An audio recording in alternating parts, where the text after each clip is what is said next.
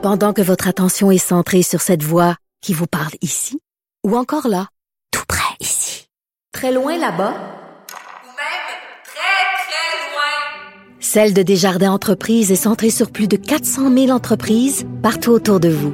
Depuis plus de 120 ans, nos équipes dédiées accompagnent les entrepreneurs d'ici à chaque étape pour qu'ils puissent rester centrés sur ce qui compte, la croissance de leur entreprise.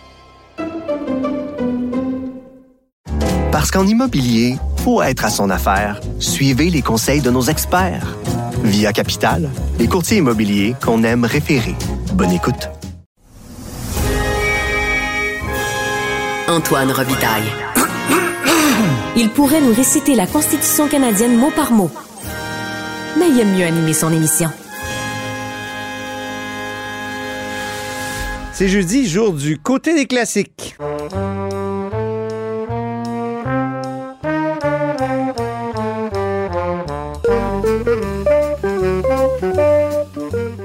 Et bonjour, Gabriel Côté. Salut Antoine Robitaille. Gabriel Côté, philosophe et accessoirement correspondant parlementaire pour l'agence QMI.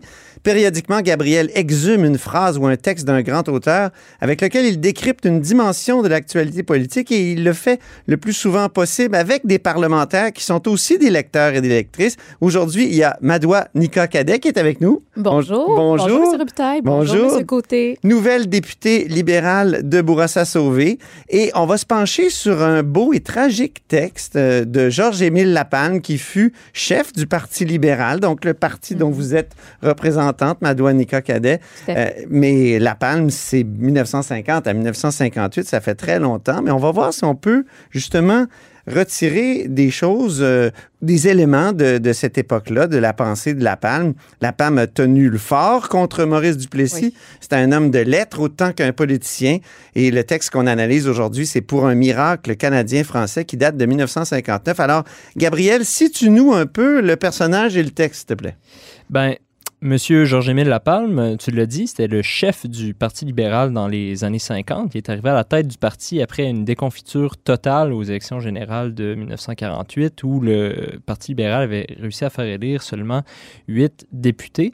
Il sera donc responsable de la grande reconstruction du Parti libéral dans une décennie qui, même si elle fait partie de la grande noirceur, est euh, riche... euh, ou euh, plutôt est le, le théâtre d'un riche foisonnement d'idées. Euh, puis son grand mérite, un de ses grands mérites dans l'histoire du Québec, aura été d'avoir ramassé et synthétisé ces idées-là qui foisonnent dans les années 50, dans les revues, dans les milieux universitaires, dans les milieux intellectuels, et d'en avoir fait un programme politique. Donc, Oui. il a tout ramassé ça dans justement l'essai Pour une politique dont on lit un extrait aujourd'hui. Et euh, donc, euh, c'est c'est ça, ça, ça a fait de lui euh, le père de la Révolution tranquille, un Ben des oui. pères de la Révolution tranquille. Un père méconnu. Et même, on va écouter un extrait de la bande-annonce d'un documentaire qui a été consacré à La Palme. Euh, c'est un qui a été fait par un de ses fils. Ça s'intitule Mon père de la Révolution tranquille. On l'a reçu ici il y a quelques mois ou l'an passé. Et on écoute un extrait de la bande-annonce où Fernand Séguin, un animateur célèbre de Radio-Canada, lui pose une question. C'est une révélation que je vous demande. Est-ce que vous seriez le père méconnu de la Révolution tranquille? Bon, euh, méconnu, il y en- il y, en a tout de même quelques-uns qui le savent. On t'entend rire, Gabriel. Euh, Donc, euh, oui, il y, en a quelques-uns qui le savent et on le sent aussi dans le texte qu'on va lire aujourd'hui. Je pense que c'est le père de la Révolution tranquille, au moins en partie.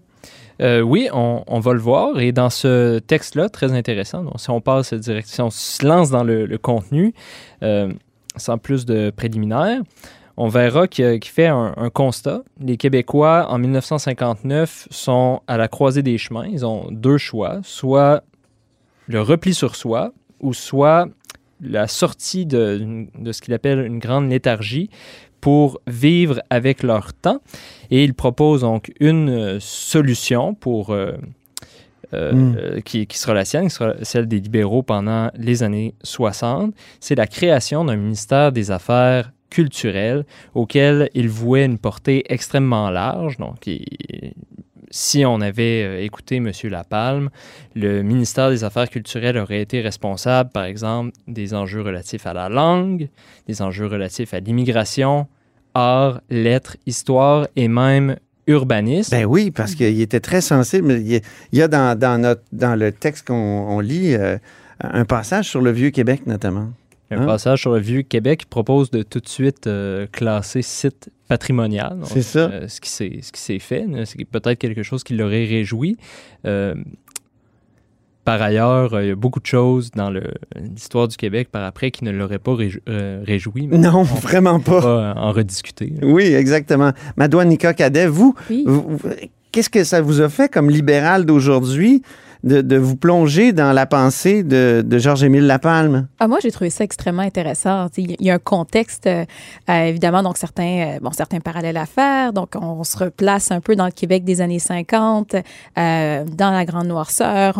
On, voit un peu l'homme de principe, l'homme de conviction que Georges-Émile Lapalme était et la vision qu'il avait pour le Québec, la, confiance qu'il avait en, lui-même, manifestement, et en ses idées, en ses valeurs, en ce qu'il souhaitait apporter à, toute, à toute la collectivité. Et puis, bon, ce côté, vous venez de, de le mentionner. Donc, certaines de ces idées euh, qui, par la suite, se sont retrouvées directement dans le programme électoral là, de 1960, là, sachant qu'il n'était plus, bon, plus chef à, à l'époque.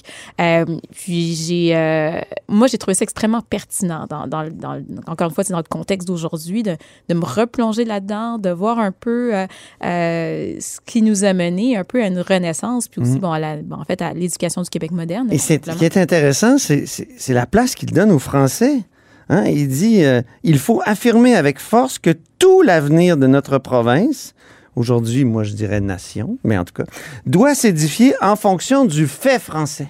Ben oui, bon, on est en 1959. Je pense que c'est absolument pas surprenant. On est dans les premiers balbutiements.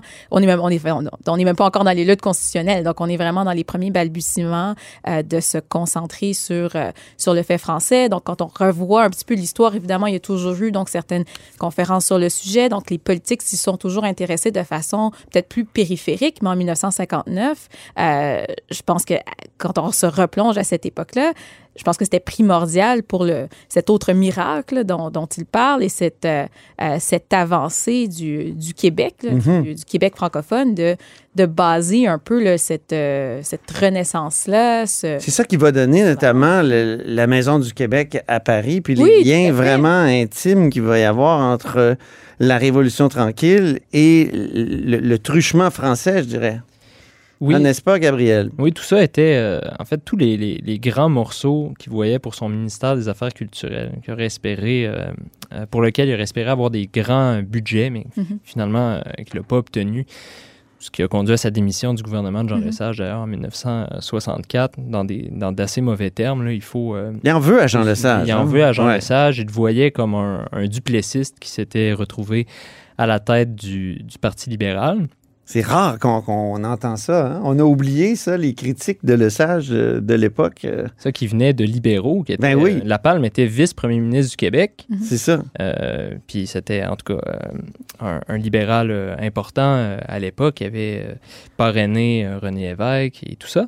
Mais pour en revenir à ce qu'on disait, Oui. ça, tous les grands, euh, tous les grands morceaux de, de ce ministère-là, donc la langue, euh, l'ouverture d'une maison euh, du Québec Oui. en France, devaient servir un peu à, à consolider le fait français. Mhm. Euh, donc, il rêvait d'une. Il en parle à la fin du texte, il rêvait du- d'une immigration essentiellement francophone. Puis l'ouverture de la maison du Québec à Paris, c'était un peu ça l'idée. C'était d'aller à Paris puis de- d'aller chercher des Français pour qu'on qu'on augmente le, le nombre de francophones euh, euh, en terre. Mais pourquoi c'est si important que ça? Pour ça? Com- comment, toi, Gabriel, tu l'analyses, l'importance qu'il donne aux Français? Pour se, pour se distinguer, pour, pour retrouver quelque chose comme une sorte de, de pureté perdue ou quoi?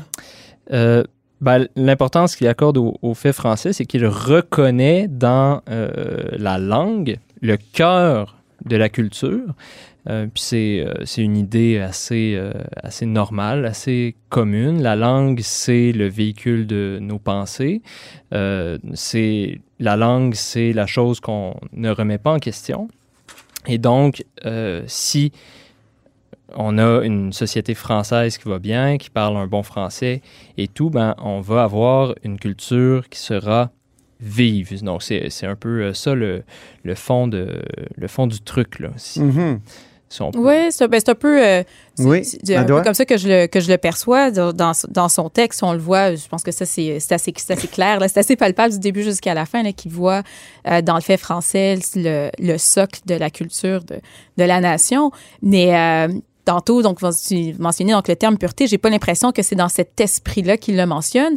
Moi, ce que je trouve intéressant, puis que je trouve qui est fondamentalement libéral, c'est son désir de rayonnement de rayonnement de la langue, de rayonnement de la francophonie, de ce qu'on appellera plus tard la francophonie. Oui. Donc, le fait de nous affirmer comme Québécois, oui, à travers le français, mais pas seulement pour, euh, bon, pour que ce soit le, le, le- un, un- un- un- lieu de transmission, un Ouais. outil de transmission ou de communication, mais vraiment presque un, comme un outil géopolitique. là. Donc, ce qu'il veut faire avec ce qu'il ce qu'il veut faire, ce, qu'il- ce dont il parle, mais ce qu'il finira par faire en 1961 avec l'ouverture de la délégation, euh, c'est un peu ce- cette affirmation-là qui est vraiment dans un esprit d'ouverture, dans un esprit de grandeur. À un dans son texte, il y a quelque chose qui me marque Oui. énormément. Vous avez un passage préféré? ben oui, il dit Avons-nous réellement perdu jusqu'au souvenir du mot grandeur Ah oui. Moi, j'ai vraiment aimé ça parce que ça, je trouve que c'est 100% libéral comme façon de voir notre, euh, notre place du Québec. Ben, oui, bon, à l'intérieur de la fédération, mais aussi à l'international. Cette façon de nous positionner, cette façon de nous de voir grand.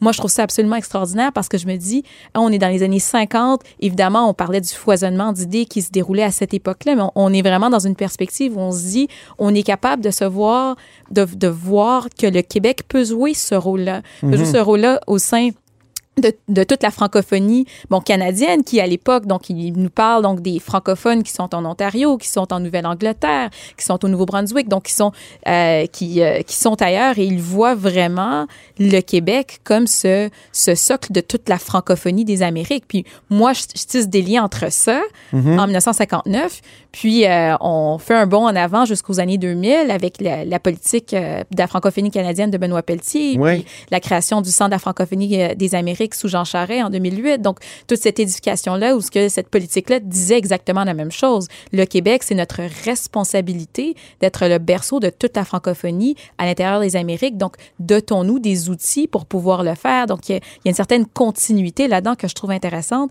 parce qu'on est vraiment dans cette vision-là, cette vision d'un- Québec qui, euh, euh, qui, euh, qui, bon, qui n'a pas peur, euh, littéralement, mais qui, est- qui est capable d'échanger sur une base, euh, une base confiante. Moi, c'est ce que je retiens. Gabriel Côté. Mais est-ce que, selon vous, ça s'est. Donc, vous avez donné des, des exemples, là, des politiques de M. Charest, de M. Pelletier. Donc, selon vous, ça s'est concrétisé, cette, euh, cette vision-là d'un d'un Québec qui serait le, le, le pôle de, de la francophonie en Amérique du Nord, d'un Québec qui. Euh, Pas assez à mon goût.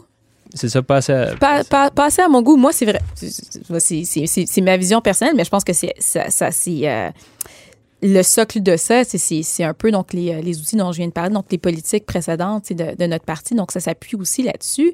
Euh, c'est se dire que moi j'ai toujours vu le Québec justement comme euh, cet aimant-là par rapport à la francophonie bon canadienne des Amériques et internationale. On a une chance extraordinaire euh, d'être de, bon, de, de sur notre territoire, d'œuvrer sur ce territoire francophone à l'intérieur des Amériques. Donc, on- de pouvoir continuer à tisser ces liens-là avec euh, tous les autres réservoirs de la francophonie mondiale. Mais, oui. Ça, Mais je pense quand que ça fait partie de responsabilité. Puis sous différents gouvernements des années 90, là, par exemple, on s'est détaché de ça. Puis moi, je trouve ça désolant là, qu'en 95, là, on ait pris la décision de, de se détacher de cette responsabilité-là, puis qu'on ait dû refaire des ponts. Benoît Pelletier disait dans sa politique à tout le monde, je vous dis, à la francophonie, je vous dis, le Québec est de retour. Mhm. Euh, Il y, y avait un petit peu de rattrapage à faire à ce moment-là. Puis moi, je pense qu'il faut qu'on continue à être dans cette mouvance-là, puis que ce soit très clair que c'est notre rôle. Mais je vous arrête ici. Euh, si vous permettez, Gabriel et Madoua, on va faire une petite pause pour mieux continuer la conversation dans la version balado de l'émission. Moi, quand, quand j'ai dit pureté, je voulais dire redevenir un peu français. On a l'impression que, que La Palme, c'est ça qui nous dit. Il faut absolument reconnecter avec la France. Puis, ça fait penser à ce que le général de Gaulle va dire quelques années plus tard, euh, euh, avec son Vive le Québec libre. Il parlait des Français du Canada. Il parlait pas des Québécois. Euh, donc, il y avait cette idée que, que le Québec devait redevenir français, non, un peu? Oui, T'as d'autant pas l'impression, Gabriel? Oui, d'autant plus que la, il est très conscient, puis je trouve que c'est peut-être l'auteur qui l'a le mieux nommé, euh, de la menace de l'américanité Mhm. ou de Ah oui. l'anglais pour euh, le français au Canada. Il dit quelque chose sur l'anglicisme que je trouve euh, superbe. Ah oui. Euh, il dit que à- alors qu'il prononce des discours, alors qu'il écrit des textes, il doit lutter à chaque instant contre des mots anglais qui se présentent naturellement dans sa bouche ou encore sous sa plume. Euh, il, se sent guetté par l'anglais alors même qu'il parle français. Puis même euh, dans le texte, il se glisse un, un très subtil mot bill pour parler du- d'une loi à un certain moment. Oui, que- Au lieu de projet de loi, ouais. parce que ça, ça se présente naturellement sous, sous sa plume. Il sent ce combat-là Mhm. en lui. Euh, moi, Que c'était le terme de l'époque aussi. Là. oui, Ouais, c'est ouais. ça. Mais moi, personnellement, euh, quand, euh, quand j'écris, quand je parle, je me sens aussi guetté par. euh, Il y a quelque chose de très québécois là-dedans. Mhm. Moi, je trouve aussi. Puis je crains que ce soit peut-être en train de se, de se perdre, cette crainte-là. De, de- J'ai j'ai l'impression peut-être qu'on se sent moins guetté par l'anglicisme. Euh, j'ai, Qu'on euh, s'en fout. on s'en fout. Euh, J'entends tous les jours bon, euh, des élus de l'autre côté, des, des collègues Oui. journalistes avoir euh, des mots anglais dans la bouche. Euh, Puis c'est c'est très bien. là. On- on- chacun parle bien comme, comme il l'entend. Je veux pas être un. Mais on est loin de la palme. Mais on est très loin de la palme. Oui. Le, le contexte est différent aussi. Puis je suis. Mais est-ce qu'il n'y a pas quelque chose de vrai là-dedans qu'il faut, il faut, en même temps, quand on écrit en français, il faut écrire en français. Quand on écrit en anglais, ben, on écrit en anglais. Oui, ben, que. pour, pour, ben, pour moi, oui. là. je, veux dire, on- je, je pense qu'on peut être euh, tout à fait multilingue, polyglotte, mais quand on écrit dans une langue, on écrit dans une langue, et quand on écrit dans l'autre, on écrit dans l'autre. Alors que de plus en plus, c'est n'importe quoi, là. Mais, on mais- est. mais j- ça veut pas nécessairement dire que le. le ben, en fait, je reviens, là, quand je dis le contexte, il est différent. Ouais. Je pense qu'à l'époque, on s'entend, on avait, on était dans une, euh, on était dans une situation où, euh, bon, la, la population était sous-scolarisée, les Ouais. termes anglais qui arrivaient donc euh, dans la bouche des Québécois, donc euh, l'étaient parce qu'il n'y avait pas nécessairement donc de vocabulaire français pour pouvoir les remplacer. Quand il y avait du nouveau vocabulaire qui arrivait, des termes techniques qui, euh, qui s'immisçaient dans la réalité quotidienne, ils étaient euh, constamment en anglais. Depuis, moi, je trouve qu'il y a quand même une partie euh, du Mais- rêve de la palme qui s'est concrétisée avec le QLF, avec son office de la linguistique. Quand il parle du bureau, là, du fameux bureau, son bureau de. Je me j'ai dit le- du de la linguistique, Oui. je pense. C'est ça, l'office de la linguistique. C'est Ouais. le, ben, de, de toute façon, par la suite, le- le- il est lui-même devenu euh, euh, à la tête, euh, monté à la tête de l'office de la, de la linguistique ou l'office euh, Mhm. de la langue française euh, à l'époque. Qui n'était pas le QLF. Euh, puis, euh, c'était précisément dans cette perspective-là de pouvoir franciser des termes, de nous assurer de renommée. Tu sais, quand tu parles de la commission des liqueurs, puis de différentes, euh, de cours de magistrats, loi des véhicules moteurs, donc des On a fait des beaux Des- progrès dans le sens de la palme, effectivement, pour ce qui est de la terminologie, tout ça. Mhm. Mais actuellement, est-ce qu'on n'est pas en train d'abandonner? C'est incroyable le nombre sûr de mots la, la crainte, elle, est- elle est anglais actuellement. la crainte, qui, elle est plus la qui même.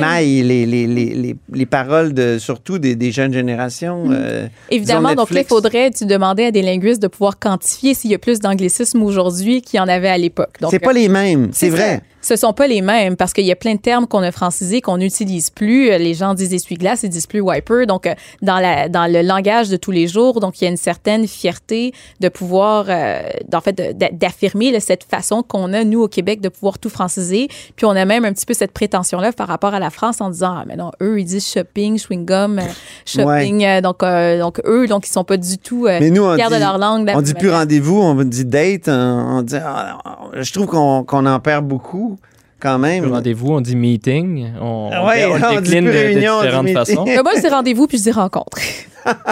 Oui, oui. Je sais que personnellement, tout le monde, on, on fait un peu notre effort, mais il me semble qu'on est un peu dans la même situation Mais- que la panne dans les en- années 50. Mais ça, mais encore, tout. mais encore une fois, c'est qu'on dit donc à l'époque, dans une, d'une population qui n'était pas capable de trouver les termes, je pense que je reviens un peu à cette confiance. Les jeunes générations, euh, elles, elles évoluent, elles évoluent dans un contexte dans lequel elles ne se sentent pas euh, en deçà du fait américain. Elles ont tout le vocabulaire euh, qu'il faut pour s'exprimer en français.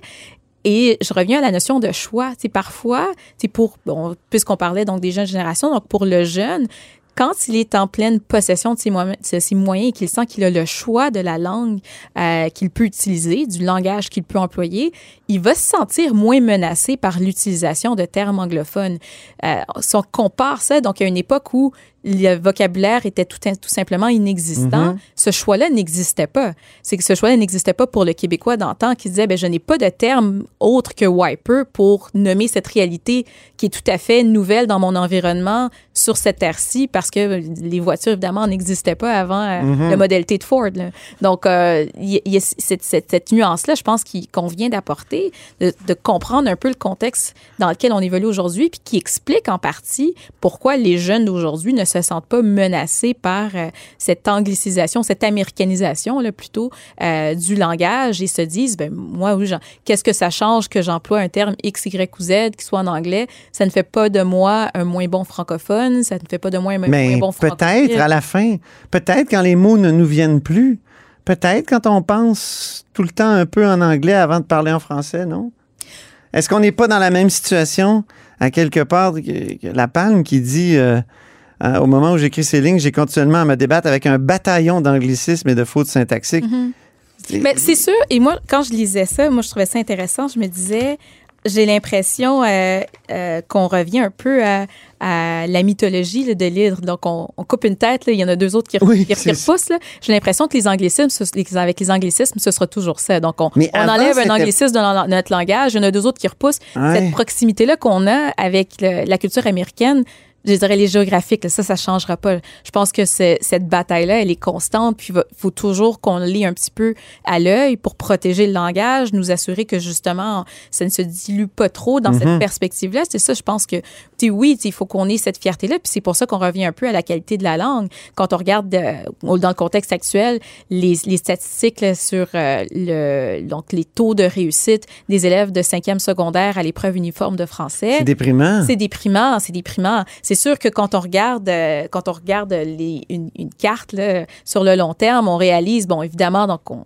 on a progressé comme société. Là, On- les gens donc lisent, écrivent mieux qu'en 1959, certainement et heureusement, mais statistiquement et proportionnellement, et surtout quand on regarde les- le déclin euh, dans les dernières années à très court terme, c'est sûr qu'il y a quelque chose d'absolument néfaste là-dedans, puis qu'il faut qu'on puisse s'y attarder parce que ne pas être capable, ne pas avoir une masse critique de jeunes qui soient en mesure de bien parler la langue, de bien l'écrire, ben ça ne nous permet pas de pouvoir créer des savoirs en français, ça ne nous permet pas de non, pouvoir euh, s'épanouir et justement créer ce, ce lien-là, faire rayonner la langue à l'international, puis de cultiver euh, ces relations-là euh, bilatérales et multilatérales dans la francophonie. Gabriel Côté?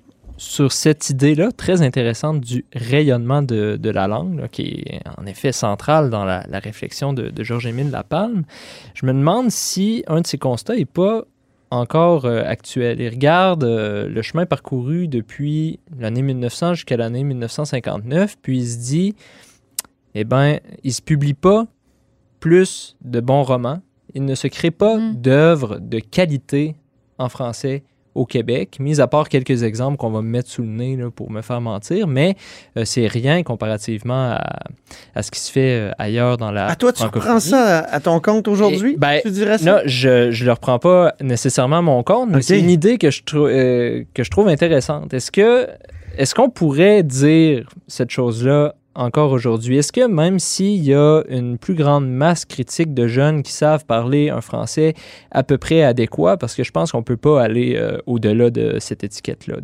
d'un français à peu près adéquat, alors même que le, le français de ce qu'on appellerait les, les élites a manifestement euh, décliné. Donc, il suffit d'écouter euh, une émission de radio en 1965, puis une Mhm. émission de radio euh, à la même chaîne À part à Cube aujourd'hui, à part à Cube Radio où le, le français est excellent, pour constater que quand même il y a euh, une évolution du français euh, qui se fait, mais euh, qui ne qui va pas nécessairement dans le sens dans lequel la Palme aurait euh, souhaité qu'il aille, qu'elle aille. Mhm. Alors, euh, c'est ça la, la question que je pose. Est-ce que il se crée des, des belles œuvres? Considérer qu'il y a un relâchement de la langue euh, quand Euh, on se compare euh, aux années 60-70. Ben, comme, comme vous disiez, au niveau très général, donc il y a Mhm. plus de gens qui savent lire et écrire. Mhm. Euh, donc, il y a eu une démocratisation de l'éducation. Mais euh, le fran- la, la question que je pose, c'est est-ce que ça se transpose dans la création d'œuvres euh, de qualité? Est-ce qu'il y en a plus qu'il y en avait en 1900. Est-ce qu'on les connaît toutes?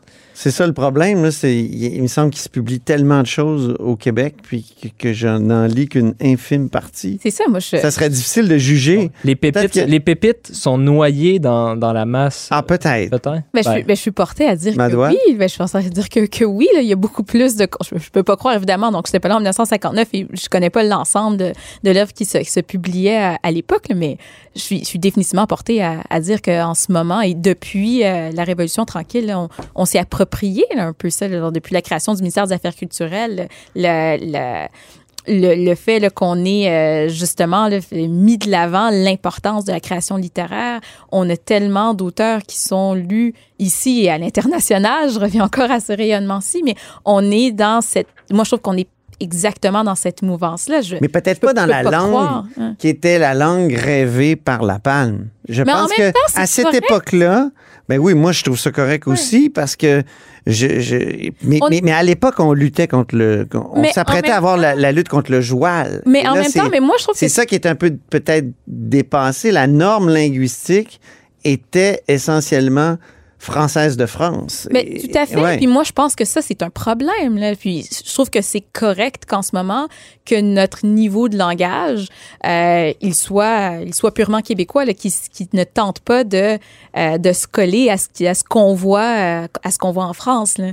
Euh, on n'est pas du tout, dans, on n'évolue pas dans le même contexte. Je pense que à l'époque, il y avait ce- cette espèce d'étau dans lequel on était un peu pris là, entre l'anglais des Américains et le français de France, et où le, le français euh, canadien-français était- se disait, ben, Ah, je parle mal. Donc, il y avait cette espèce de lutte, comme vous dites, contre le joual. On s'est Ouais. absolument éliminer ça. Mais aujourd'hui, je pense qu'il y a eu en fait, il y a une réappropriation. du- En fait, le joual, c'est simplement le parler de, de Montréal. Donc, on- c'est c'est plus, c'est plus que joual. Là, mais le québécois en Exactement, général, ouais. le par- la parlure québécoise, il y a une, une réappropriation de ça, une réappropriation de l'accent.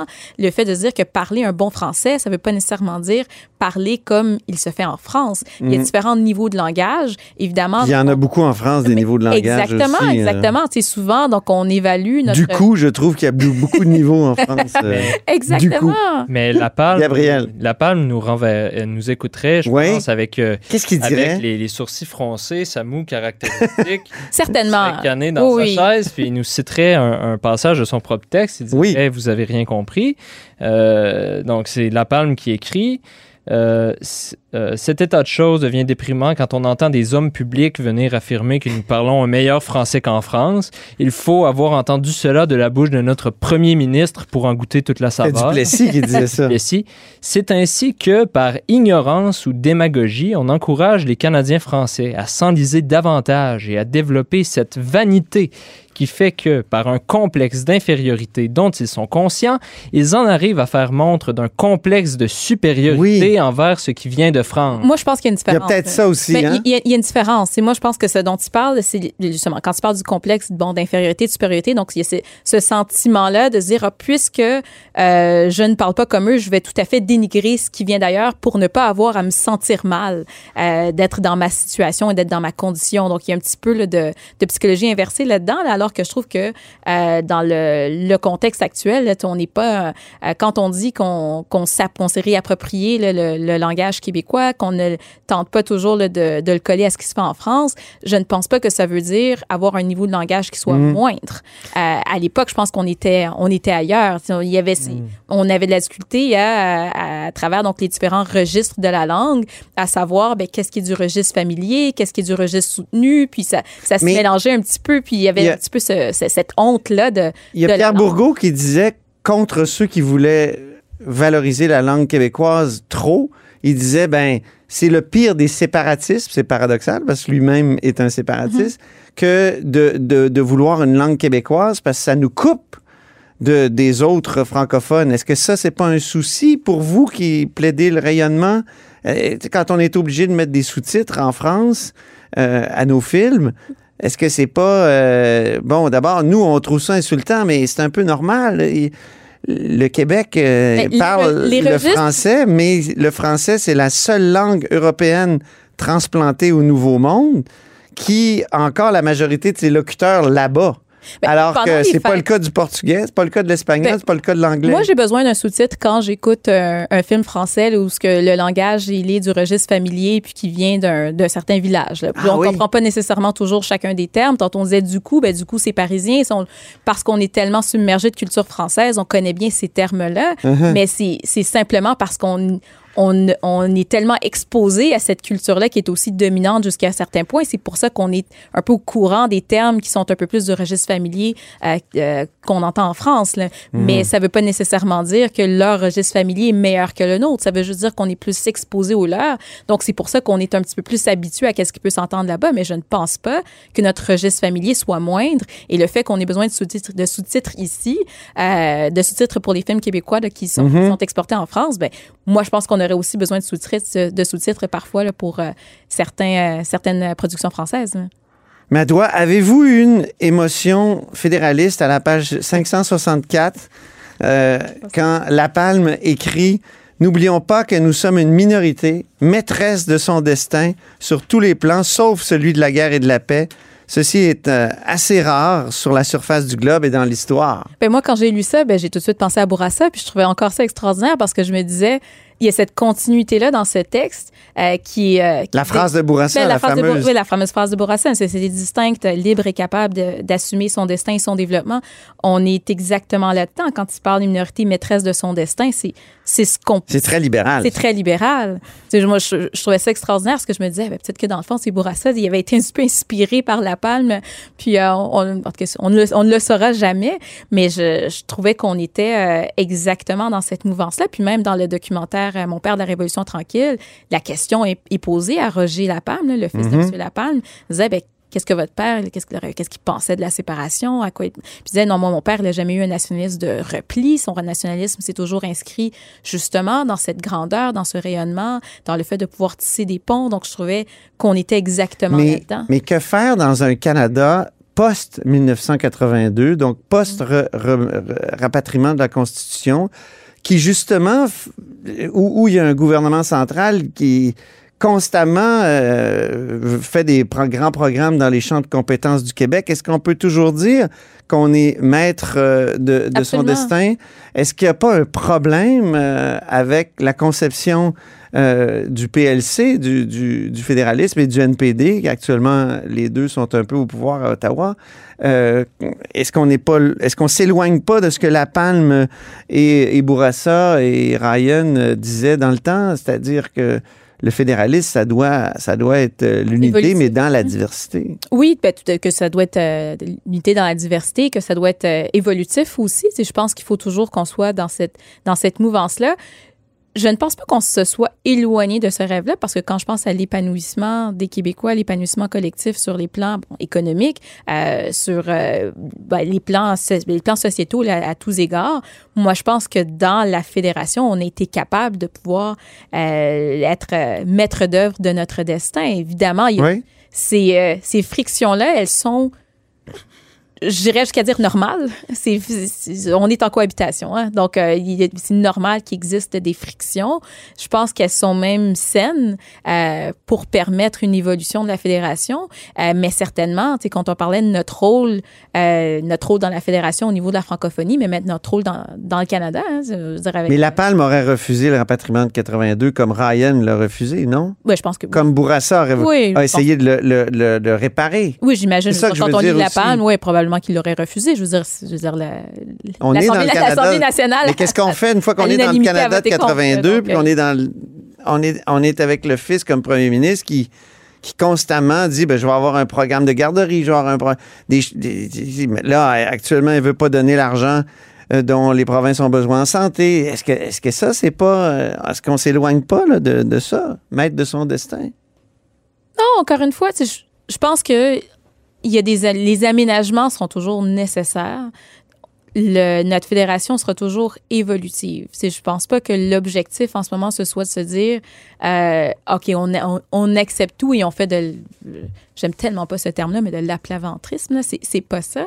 L'objectif c'est de dire on est à l'intérieur d'une fédération qui nous est bénéfique. Et moi, je crois fondamentalement que c'est le, le meilleur euh, partenariat pour le Québec, euh, de pouvoir être à l'intérieur de cette fédération et de pouvoir euh, non seulement euh, y faire des gains, mais être capable de l'influencer aussi. Parce qu'à un moment donné, c'est plus du fédéralisme, ça devient du canadianisme, non?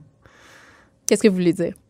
Ben, c'est parce que on, on- on- il y a eu des époques où le Parti libéral du Québec voulait un fédéralisme renouvelé. Ça a donné Oui. le livre beige en 80, donc qu'on qu'on va étudier, hein, Gabriel, avec euh, La semaine prochaine, la avec semaine le prochaine. politologue Félix Mathieu. Ça va être un de nos classiques. Mais Ah! Donc, le livre beige, on est très, très loin de, de- du Canada de 82 dans lequel on baigne aujourd'hui, puis qui fait en sorte que le gouvernement fédéral est, est, est- est ultra puissant, puis envahit les champs de compétences. C'est ça que je veux dire, c'est que ça, il me semble que le Parti libéral du Québec s'est éloigné de cette critique, bon, à la Bourassa, à la Ryan, puis à la Palme, à la La Palme.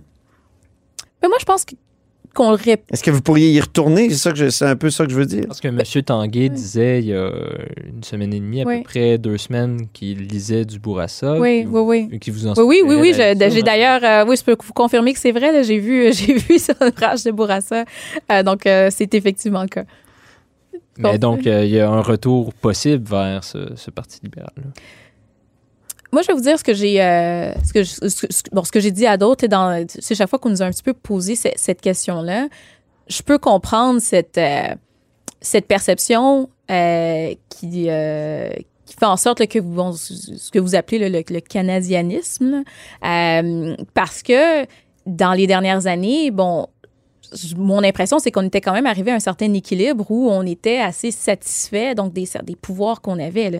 Si je me, euh, si euh, je, je me reporte à quand euh, quand j'étais à Washington puis que je, je rencontrais donc des gens euh, qui euh, qui, bon qui venaient de la Catalogne puis nous disaient ben mon Dieu au Québec vous êtes chanceux. Ah oui.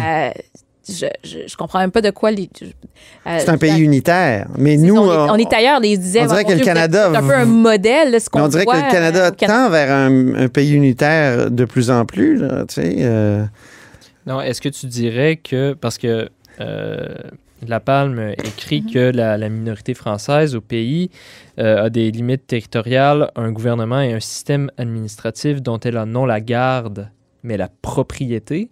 Euh, donc, ce que tu me sembles dire, Antoine, c'est que euh, on a de moins en moins la, la propriété de ce système administratif-là, mais qu'on- de plus en plus, on, on essaie, dans- tant bien que mal, d'en assurer la garde. Est-ce que, euh, en inversant les termes comme ça, je fais violence à, à ton propos? ben, si on, se réfère au discours de Robert Bourassa des années 80, Mhm. c- tout ce qu'il voulait, c'est réparer l'affront de 82. Oui. Ça n'a pas été fait. Et on est encore à adopter une résolution à chaque année au mois d'avril ici à l'Assemblée nationale pour condamner le geste de 82. Mais à un moment donné, tu sais, qu'est-ce qui... Il y a quelque chose. Est-ce que ça va être comme, Il y a quelque chose. comme le Labrador? tu sais, qu'on- on le Labrador, on l'a perdu. Puis un on, on a chialé pendant longtemps, mais à un moment donné, on a comme abandonné. Est-ce que ça va être ça, 82 aussi? Puis on va accepter? Le, le, le Canada tel qu'il est. Et c'est ça, être canadianiste, c'est accepter qu'on s'en va tranquillement vers un pays unitaire qui n'est plus fédéral. Être vraiment fédéraliste aujourd'hui, moi, je pense que ça serait lutter contre, euh, contre tout ça, là, contre cette tendance dans le reste du Canada, Mm-hmm. surtout, sauf en Alberta peut-être. certainement sauf en Alberta. Euh, Il y a quelque chose d'intéressant là-dedans. Évidemment, je pense que constitutionnellement, il y a quelque chose d'inachevé avec 82, mais en même temps, le débat politique aujourd'hui, il a, il a évolué et puis évolué avec avec l'assentiment de la population québécoise aussi. là. Donc, dans, quand on, c'est pas une question de dire que c'est pas une priorité pour dire bon, on s'occupe des vraies affaires, c'est pas ça, mais c'est de se dire à un moment donné, euh, c'est pas c'est c'est pas dire qu'on qu'on qu'on qu'on perd ce combat vers le, le rivage, puis euh, qu'on s'en préoccupe plus, puis qu'on le tasse sous, sous le tapis. là. C'est vraiment plus de se dire, ben, on, on, euh, on écoute la population, tu là où ce qu'elle en est. Puis c'est pour ça que je dis, euh, il y a quelques années, peut-être qu'on a eu un peu cette, euh, cette impression-là d'être, euh, euh, de, de peut-être un peu s'éloigner de notre, propre héritage, mais je ne pense pas que c'est conforme à la réalité. Je pense que c'est beaucoup plus le résultat euh, d'aménagements qui, somme toute, étaient bénéfiques aux Québécois et qui ne demandaient pas qu'on aille euh, créer de la chicane avec Ottawa pour créer de la chicane avec Ottawa. Là. À un moment donné, c'est quand la, la, population, de façon générale, est assez satisfaite de ces aménagements-là, euh, quand il y a une certaine répartition des pouvoirs qui nous convient,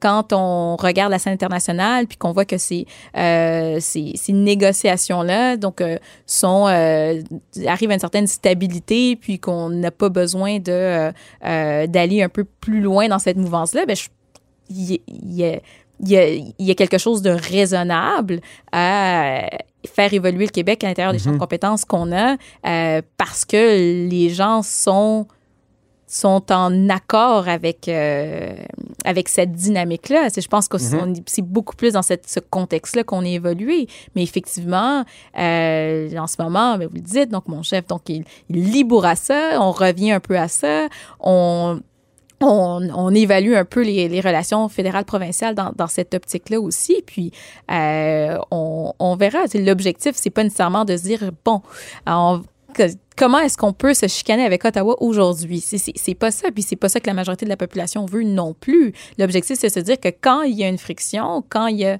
un motif pour euh, mettre de l'avant ces enjeux-là, ben c'est à ce moment-là que notre héritage... Mais sous Jean Charest, il y en a eu énormément de frictions, que ce soit sur les armes à feu ou, euh, ou sur le pouvoir fédéral de dépenser ou le déséquilibre fiscal. Il y en a eu énormément. Euh, donc, des problèmes de, du fédéralisme canadien.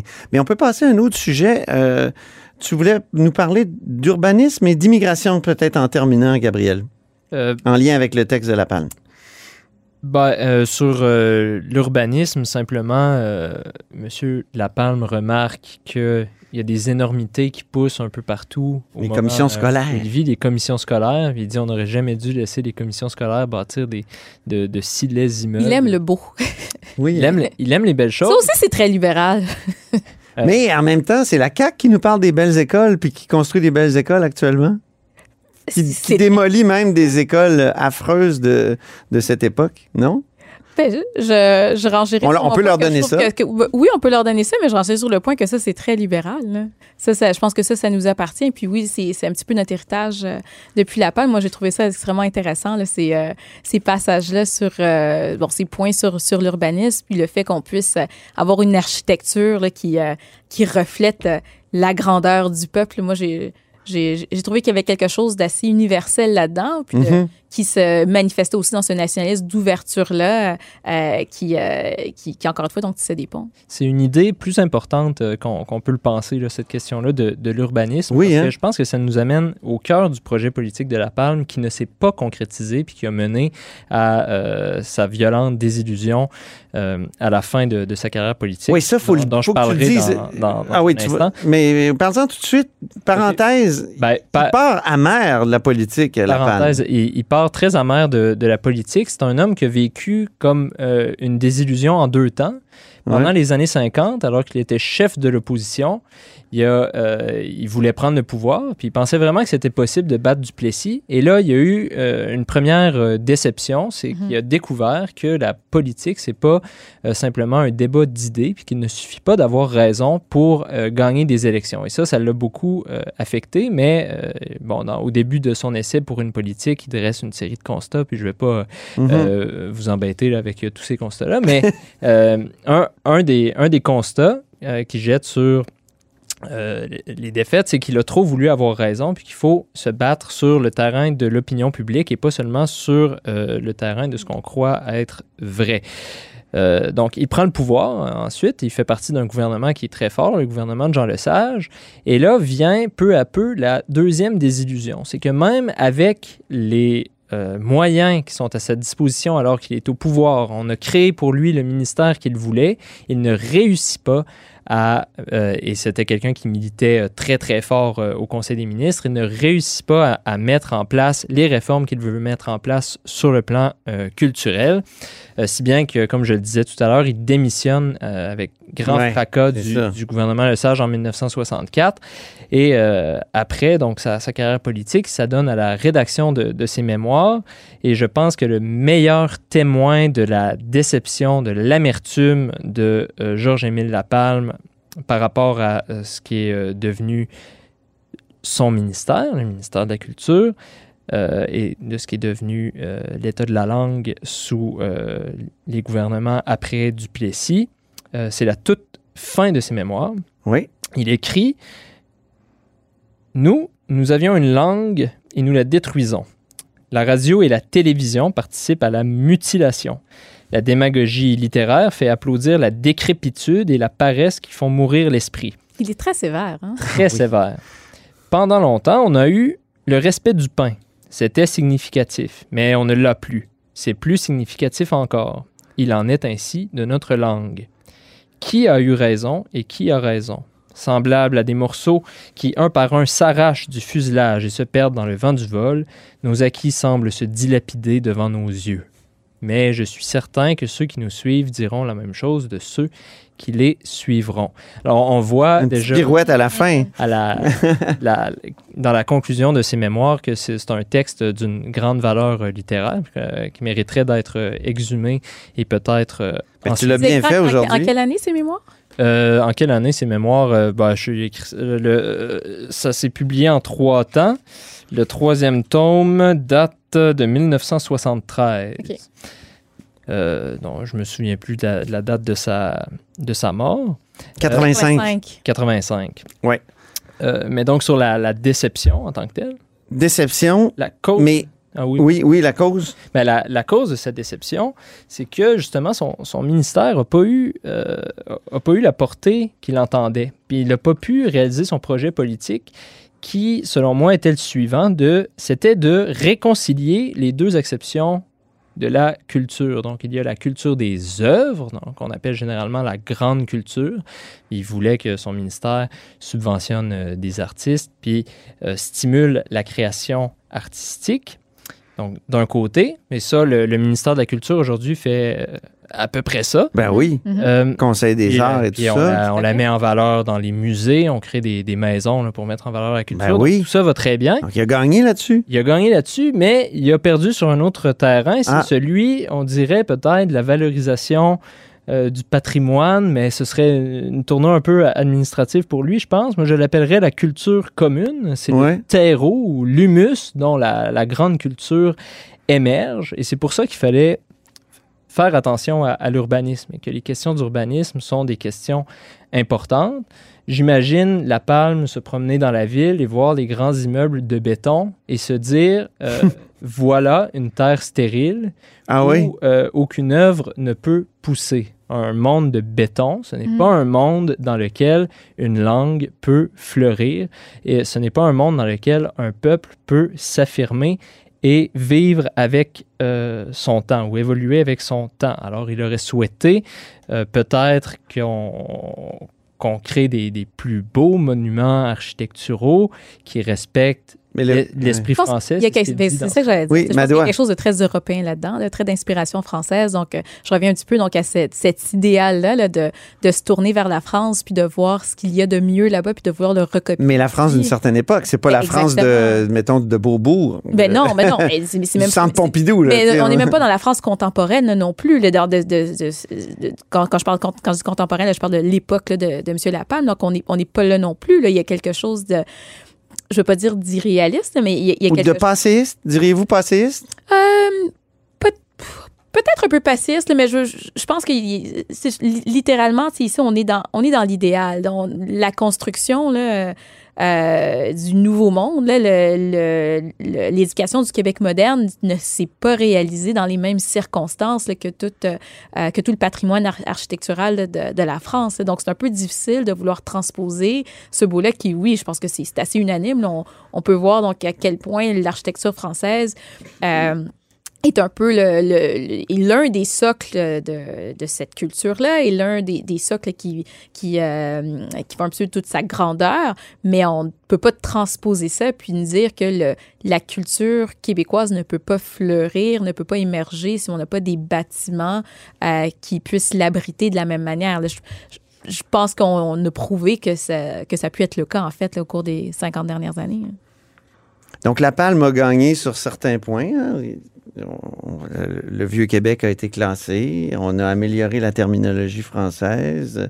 Il y a quand même des choses sur lesquelles euh, il, il a vraiment gagné, n'est-ce Oui, pas, Madoua? ben, tout à fait. Aussi, euh, on parlait du patrimoine aussi. Donc, le- Ah oui? il parlait d'à quel point c'était important d'avoir donc des différentes plaques qui nommaient l'histoire, que ce soit à travers. euh, Il y en a plein de ben, plaques exactement, dans il y en le a, il y en a Vieux-Québec, dans le plein. Vieux-Montréal. et, ouais. et partout, et partout à Bromont, il y en a, Partout, par- il y en a ben oui. partout sur le territoire québécois. Donc, ça, je trouve ça absolument intéressant. Il a aussi gagné sur ce point-là, manifestement.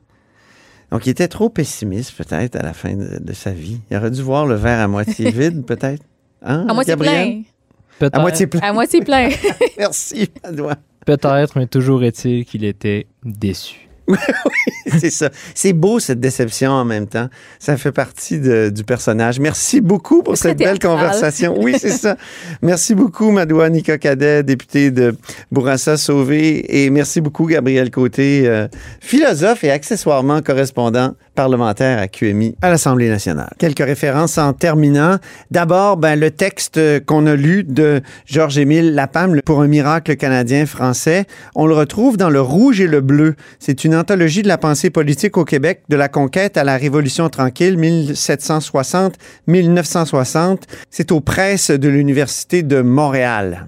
Quant au documentaire qu'on a évoqué, qui s'intitule Mon père de la Révolution tranquille sur le parcours de Georges-Émile Lapalme, eh bien, on peut le regarder sur Savoir Média. Il est là en entier, euh, les 57 minutes euh, de cet excellent documentaire qu'on vous recommande chaudement. C'est ainsi que se termine là-haut sur la colline en ce jeudi.